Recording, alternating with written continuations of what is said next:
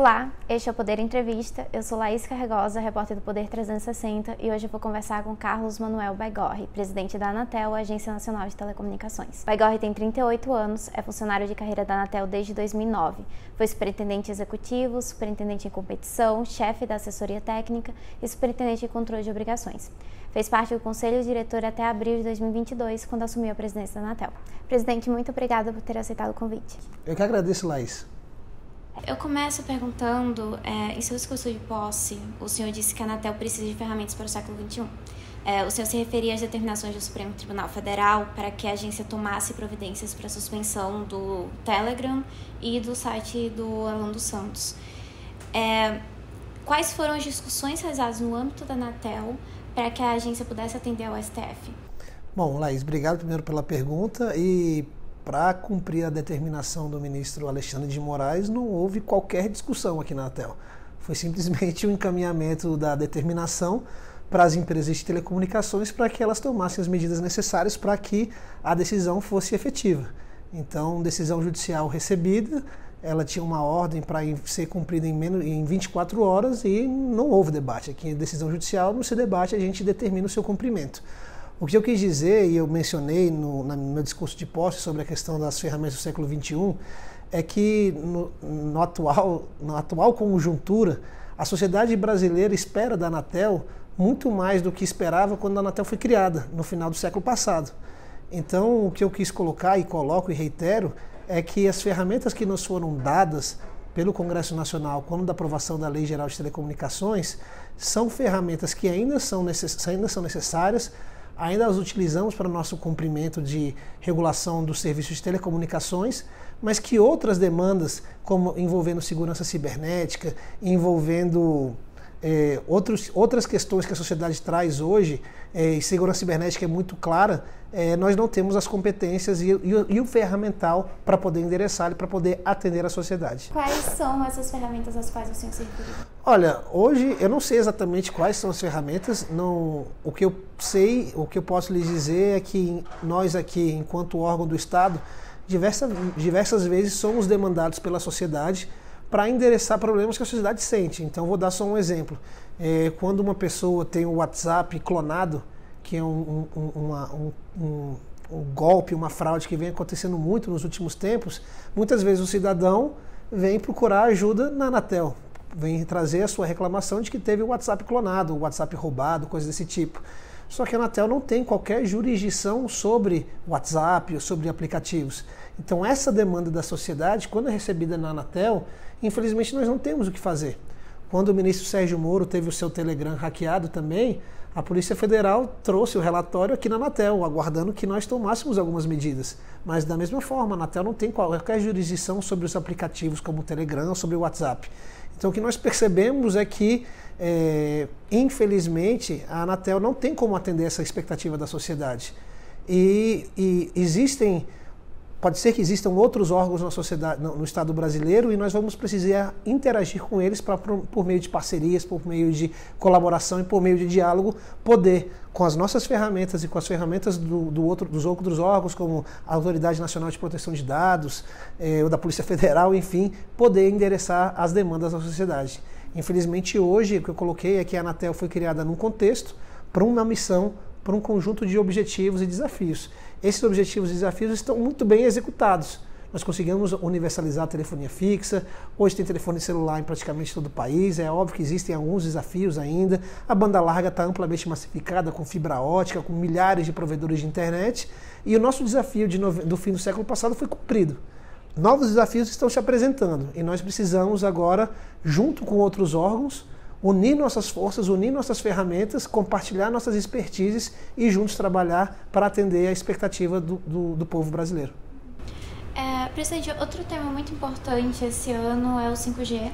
É, o GAISP, que é o grupo criado pelo governo federal para acompanhar a implementação do 5G, recomendou a prorrogação do prazo para a entrada em operação da tecnologia.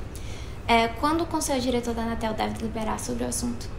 Olha, entendo que nas próximas, em breve, né, o GAISP deve submeter ao Conselho Diretor a sua manifestação. O conselheiro Moisés Moreira, que é o, o que coordena, o que preside o GAISP, eh, no, antes da, de, da, tomada de decisão e, e durante, né, comunicou a situação a todos os conselheiros. Então eu tenho bastante certeza e bastante, eh, bastante clareza de que a decisão do GAISP, que foi uma decisão técnica, uma decisão unânime, deve ser mantida pelo Conselho Diretor. É, essa prorrogação do prazo para entrada no 5G de 60 dias decorre de, de, de, um desafio muito grande que teremos, eu acho que é o principal desafio do 5G, que é fazer a limpeza da faixa do 5G, que é a faixa de 3.5 GHz. E por que precisamos fazer essa limpeza? Porque hoje essa faixa é utilizada para serviços satélites, é, que a, pessoa, a população brasileira usa para ver a TV aberta por meio das parabólicas. E nós precisamos garantir que os usuários dessas, desse serviço de TV parabólica sejam migrados por uma outra faixa para, para que eles possam continuar assistindo a TV aberta, para que eles possam continuar tendo acesso à informação, para que eles possam continuar tendo eh, o exercício da sua cidadania garantido. Se nós ligarmos o 5G sem, essa, sem fazermos essa limpeza, eh, o serviço da TV parabólica para de funcionar. Então, nós não podemos colocar um serviço que é um serviço privado, um serviço pago, um serviço que é o 5G, que as pessoas têm que pagar por ele, e colocar ele no ar e colocar em risco um serviço gratuito que muitas vezes é a única forma de acesso à informação para o cidadão. O principal motivo foi a distribuição dos kits nas capitais ou a migração da, dos canais de TV para a banda K1? Não, o principal motivo foi que existem os, os sistemas profissionais. Sistemas profissionais são sistemas eh, de empresas, muitas vezes da radiodifusão, jornais, enfim, vários, vários tipos sistemas profissionais que usam a banda C para algum tipo de operação. Eh, esses sistemas eles não serão migrados eles receberão filtros para garantir que o 5G não interfira neles. E esses filtros ainda não foram entregues, pela indústria. O GAISP já fez a aquisição desses filtros, tá? já definiu quais são os filtros, já fez a aquisição desses filtros, mas esses filtros não foram entregues a tempo para garantir essa, essa, essa, essa, a ativação do 5G e a proteção desses sistemas profissionais. Então, se a gente ligasse o 5G, por exemplo, na Avenida Paulista, diversos sistemas profissionais que estão lá seriam impactados. Então, você poderia ter uma rede de uma grande emissora saindo do ar durante dias em razão do enquanto o 5G estivesse ligado. Seria uma conturbação muito grande e, e geraria o mesmo problema de você estar tá colocando em risco a prestação de um serviço que é uma prestação de um serviço gratuito aberto para todo o povo brasileiro, em detrimento de um serviço privado, um serviço que tem que ser contratado pelo cidadão. Então a gente, isso é uma diretriz muito clara da política pública do Ministério das Comunicações, do ministro Fábio Faria, isso está previsto numa portaria ministerial e essa é a nossa diretriz. A diretriz é ativar o 5G, mas garantindo que esse serviço público, esse serviço gratuito, seja é, mantido, garantindo assim acesso à informação e à cidadania ao povo brasileiro. Essa prorrogação de dois meses estava prevista no edital? Sim, estava prevista no edital e é o máximo que se pode, é a previsão de máxima de prorrogação que é de 60 dias. Mas é o suficiente para executar isso? Vai ter que ser o suficiente. É, sobre existe um prazo aí de até 2029 para as menores cidades, etc. É, nessas cidades, há o risco de a limpeza da faixa é, prorrogar a implementação 5G? Não, não vejo risco, porque são dois, as, são dois eh, desafios diferentes. Nas cidades grandes, nas grandes metrópoles, o principal desafio, nas cidades grandes você não tem tanto uso de TV parabólica, mas você tem muitos sistemas profissionais. Então, nas cidades grandes, o, o grande desafio é fazer é, a implantação de filtros nesses sistemas profissionais para garantir que a operação continue. Então, são poucas estações bem localizadas, onde a Anatel sabe onde eles estão, com engenheiros, com técnicos, que, e esse trabalho do ponto de vista técnico é mais fácil de fazer. É, o edital, esses, essas primeiras metas são as mais desafiadoras em termos de cronograma. As que estão lá para o final, é, nas cidades menores, lá o desafio não é tanto os sistemas profissionais, o desafio lá é trocar as parabólicas da população. E a gente não sabe onde estão essas parabólicas, então terão que ser, terão que ser feitas campanhas de comunicação com o povo, de serviço público, para que as pessoas do cadastro único dos programas sociais do governo federal possam solicitar a troca dos seus equipamentos. Então, quem tiver uma parabólica vai receber um sistema daquelas antenas menores, que são as antenas tipo de TV por assinatura, aquelas antenazinhas, e eles vão trocar aquela antena zona grandona por uma antena menor e vai funcionar mesmo com 5G. Então, esse é o grande, são desafios diferentes, mas eu não vejo qualquer perspectiva de haver atraso em 2029 de forma alguma. É, existiam, nos momentos que levaram ao leilão do 5G e até agora, nos momentos que estão levando à implementação da tecnologia, existem grandes expectativas em relação ao que o 5G tem a oferecer à indústria. É, como se avalia o cenário econômico brasileiro? Ele pode frustrar essas expectativas? Eu, eu não acredito que possa frustrar as expectativas. Eu acredito, pelo contrário, que o, a implantação do 5G, o 5G, ele é muito mais uma plataforma, uma plataforma habilitadora de inovação e de melhoria da eficiência da produção agrícola, da produção industrial. Então eu vejo muito mais o 5G sendo uma alavanca para auxiliar o crescimento do país por meio de aumento da produtividade. Se nós olharmos o grande desafio do Brasil da perspectiva econômica, é o aumento da produtividade dos fatores de produção.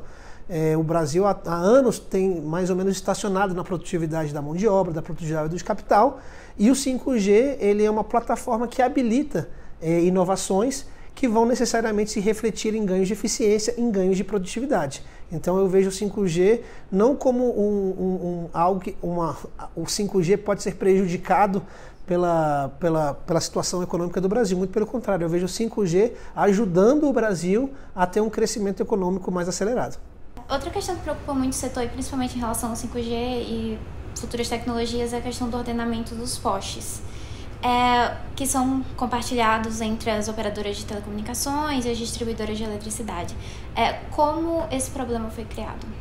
Bom, esse problema foi criado é, sendo bem direto, Laís, esse problema foi criado por anos e anos, décadas talvez, de negligência.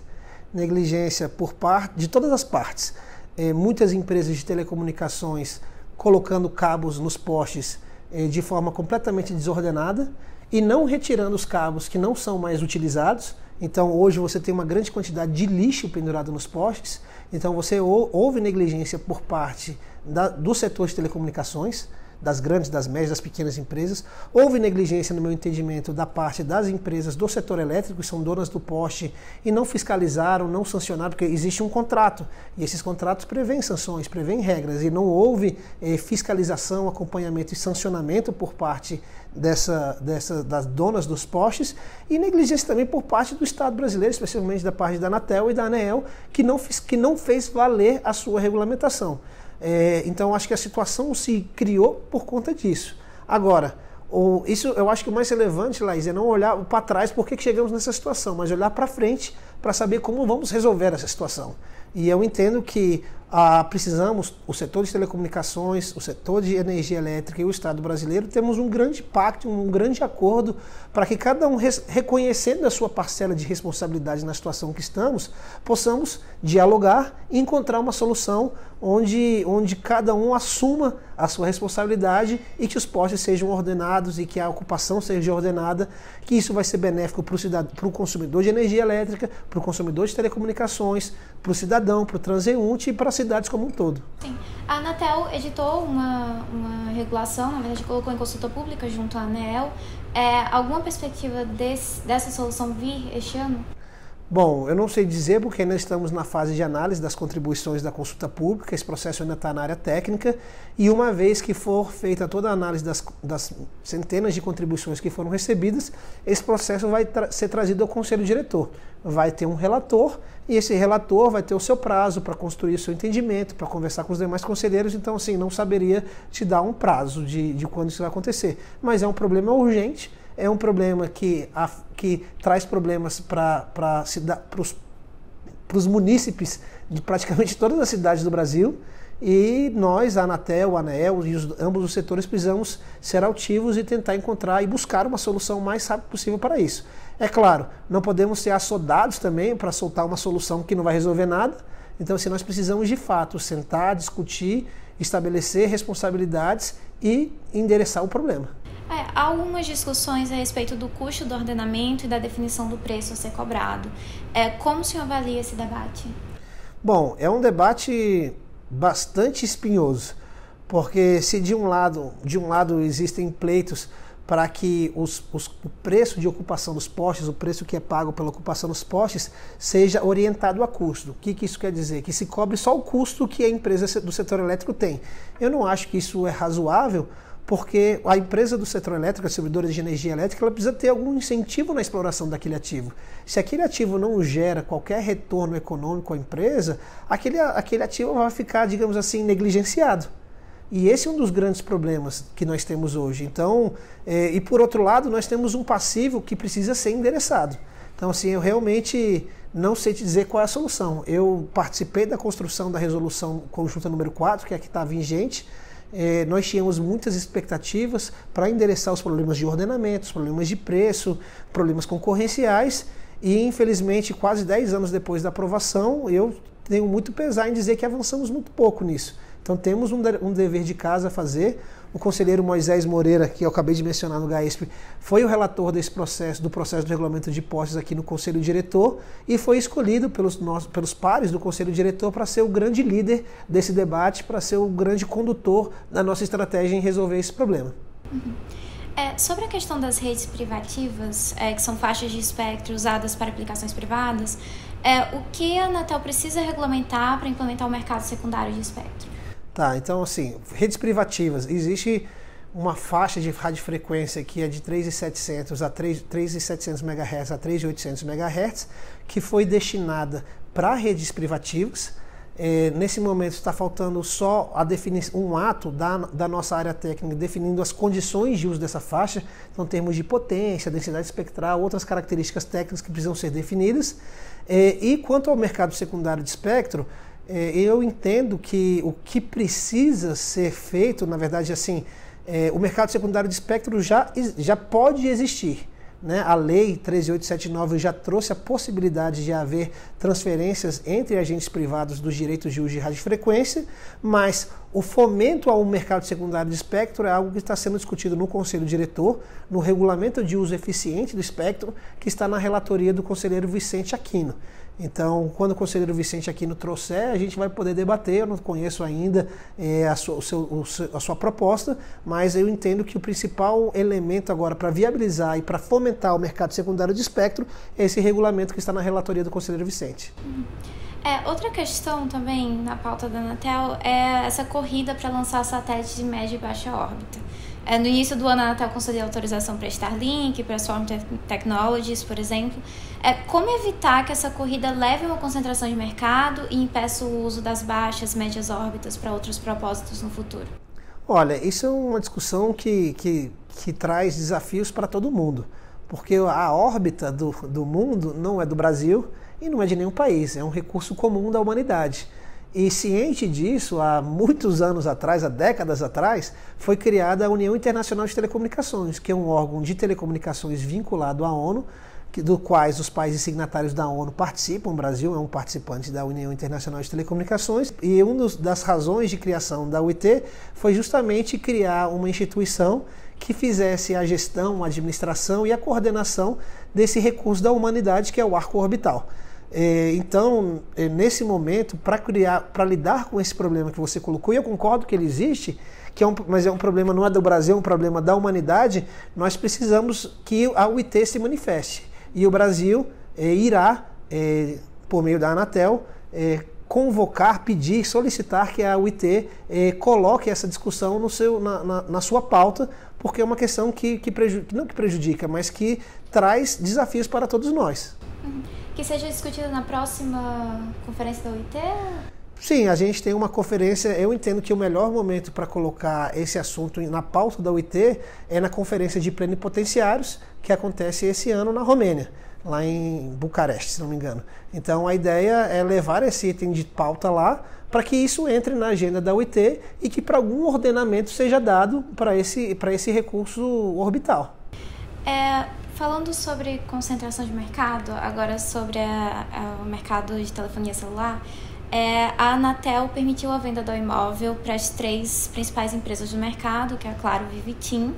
É, como se avalia a concentração de mercado no setor e como a Anatel pode atuar para que um quarto agente possa entrar no mercado? Olha, o, a consolidação do mercado de celular no Brasil era algo completamente esperado já há alguns anos, né? A Oi é uma empresa que desde 2017, se não me engano, está em processo de recuperação judicial. O plano de recuperação judicial aprovado pelos credores e aprovado pelo juiz de recuperação da sétima vara de falências do Rio de Janeiro, envolveu a venda dos ativos. Foi feito um leilão judicial para a venda desses ativos. Um dos ativos posto à venda foi a operação móvel, a Oi, a Oi Móvel, a operação de celular da Oi, e ela foi colocada à venda e num leilão judicial, Vivo, Claro e TIM compraram.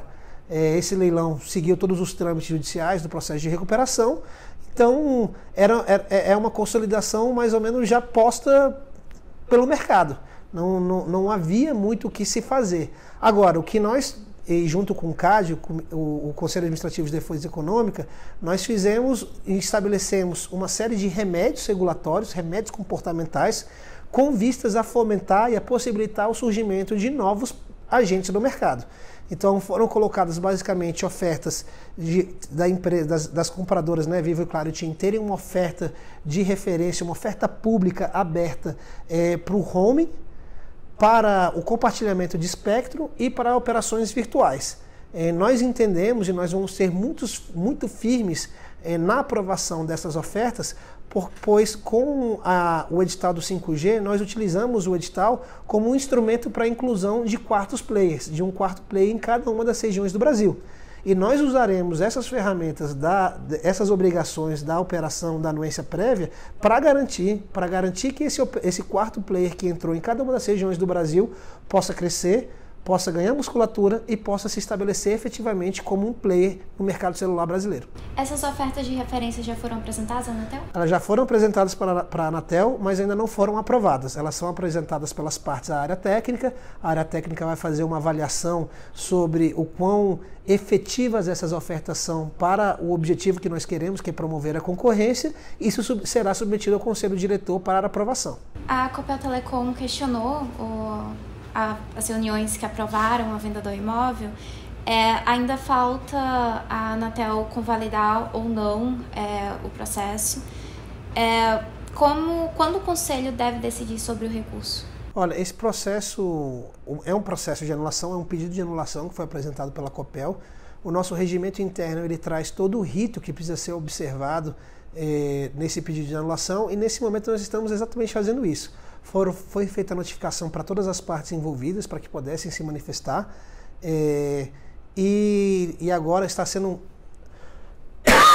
Desculpa, agora estamos juntando todas as manifestações que foram feitas. Iremos, a área técnica irá apresentar é, para nosso jurídico, né, para nossa Procuradoria Federal Especializada, é, o, o que foi juntado nessa, nessas manifestações e vamos aguardar uma manifestação do, nosso jurídico. Como é uma questão eminentemente jurídica, temos que aguardar a posição da nossa Procuradoria. Mas, Laís, uma coisa que eu já posso, de alguma forma, adiantar é o seguinte: é, a, a, a, a eventual nulidade levantada pela COPEL, ela se fundamenta em questões procedimentais da Anatel, da agência, como a reunião foi convocada, a pauta como ela foi definida, coisas desse tipo. Em nenhum momento a, a nulidade está associada a atos ou a omissões da Vivo, da Claro e da TIM. Então, assim, é uma questão da Anatel, interna da Anatel. Então, eu entendo que, eh, eventualmente, mesmo que se, se, se, se conclua pela nulidade dos atos, que Vivo, Claro e TIM não podem ser prejudicadas por algo que eles não fizeram. Então, assim, eu, eu, eu não vejo, é, uma, não tenho uma perspectiva de uma reversão da decisão ou de qualquer ou de qualquer, digamos assim, não só a revisão, mas qualquer rediscussão, porque assim, é um processo que pela perspectiva do administrado, né, que são as empresas, elas fizeram o trabalho delas, elas fizeram o papel delas direitinho. É, o que a Copel está alegando é que a Anatel, ao fazer os procedimentos para aprovação dessa anuência prévia, teria cometido supostamente alguns equívocos que teriam é, eivado de nulidade o, o, as decisões. É isso é algo que a gente vai ter que avaliar, mas de qualquer jeito eu entendo que se de fato aconteceu isso, que as partes, Vive Claro tinha, a própria Oi, não podem ser prejudicadas por algo que decorreu de, de uma ação da, da agência. Sim. Caso o Conselho Diretor é, vote pela nulidade das sessões, é, qual seria o procedimento para que isso não anulasse a venda do imóvel? Olha, a gente tem um instituto, eu não, eu não sou advogado, mas que, pelo que eu sei, a gente tem o um instituto da convalidação, que é justamente quando você tem um erro que tem um vício sanável, e aí você pode, é um erro que tem uma nulidade, mas o vício que gerou essa nulidade é um vício sanável. E aí você vai lá e saneia o processo e dá continuidade para ele. Então, no direito administrativo existe essa figura e certamente, se isso vier a acontecer, nós iremos convalidar o ato. Entendi. É, presidente, nós falamos sobre muitas coisas da, da pauta regulatória da Anatel, é, mas o que o senhor destacaria do, das regulações e dos temas que são debatidos aqui na agência e quais são os maiores desafios para a Anatel durante a sua gestão? Olha, eu acho que o, o, o maior desafio da, da Anatel durante a minha gestão é, é justamente conseguir, que a gente conversou no começo, é conseguir atender as expectativas da sociedade do século XXI com as ferramentas e as competências do século XX. Cada vez mais tenho certeza que novas demandas irão aparecer. É, nós temos um processo eleitoral aí pela frente, tem uma discussão muito grande de fake news. É, a Anatel faz parte desse debate, a Anatel faz parte do ecossistema onde as fake news acontecem. É, então, assim, e aí nós temos outros problemas que não só a fake news. Então, assim, nos próximos anos, é, tenho certeza que a sociedade brasileira vai esperar muito da Anatel. Provavelmente, em alguns casos, a Anatel não terá as competências para responder, para atender a sociedade brasileira, mas nós não nos furtaremos de tentar fazê-lo. Se não podemos fazer, se a gente não tiver condições de fazer sozinho, vamos descobrir quem pode nos ajudar, com quem podemos fazer parceria para que a sociedade brasileira seja devida, a, devidamente atendida e tenha os seus anseios eh, digamos assim, endereçados pelo Estado brasileiro. Seja a Anatel, seja outro órgão, sejam órgãos juntos.